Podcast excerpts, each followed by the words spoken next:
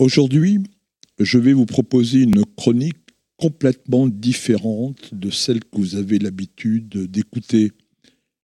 Nous allons la consacrer au Hamas. Le Hamas, dont le président américain Joe Biden a dénoncé la soif, la soif du sang des Juifs. Tout commence en 1928, en Égypte. Un imam, il s'appelle Hassan al-Banna, fonde à Ismaïlia l'organisation des frères musulmans. Son but est simple. Il veut imposer la charia, la loi de l'islam, aux pays arabes et s'en prendre aux mécréants, et bien sûr en premier lieu aux juifs.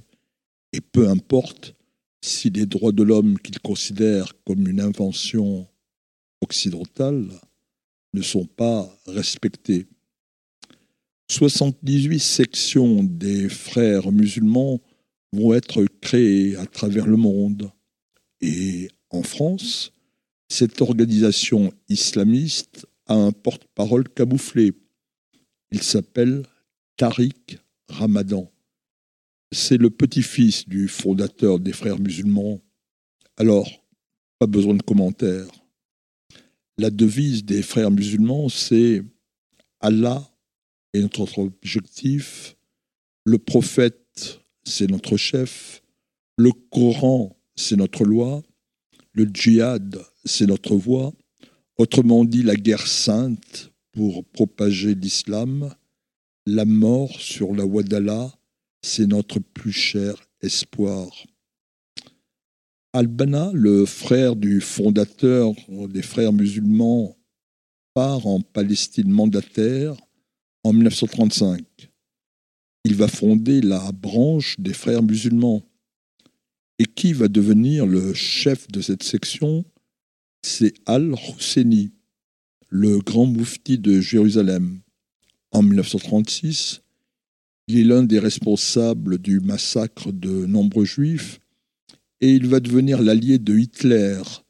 Et même des hommes d'Al-Husseini vont s'engager dans les troupes nazies en décembre 1987, la première intifada vient de commencer. On entend parler pour la première fois du Hamas. Ses fondateurs sont des frères musulmans. Hamas, en arabe, cela veut dire littéralement mouvement de résistance islamique. L'emblème du Hamas représente la mosquée du Dôme du Rocher, vous savez, elle est située à Jérusalem. Deux drapeaux palestiniens de forme semi-circulaire entourent le dôme. Le drapeau de droite porte la phrase en arabe Il n'y a qu'un Dieu, Allah. Et celui de gauche, Mahomet, c'est le messager d'Allah. Deux sabres, deux sabres croisés encadre la base du dôme. Au-dessus de cette illustration, une carte. Une carte qui montre la Palestine. Et en dessous, on peut lire Palestine. Et plus bas encore, mouvement de la résistance islamique, Hamas. La carte illustre la volonté du mouvement de récupérer la Palestine en totalité. Et bien sûr, pas du tout les frontières de 1967. Quelques mois plus tard, en août 1988, est publiée la charte du Hamas. Tous les articles font référence au Coran. Le Hamas veut éliminer toute présence juive, détruire l'État d'Israël et le remplacer par un pays islamique. Et tous les moyens, tous les moyens sont bons pour parvenir à ce but.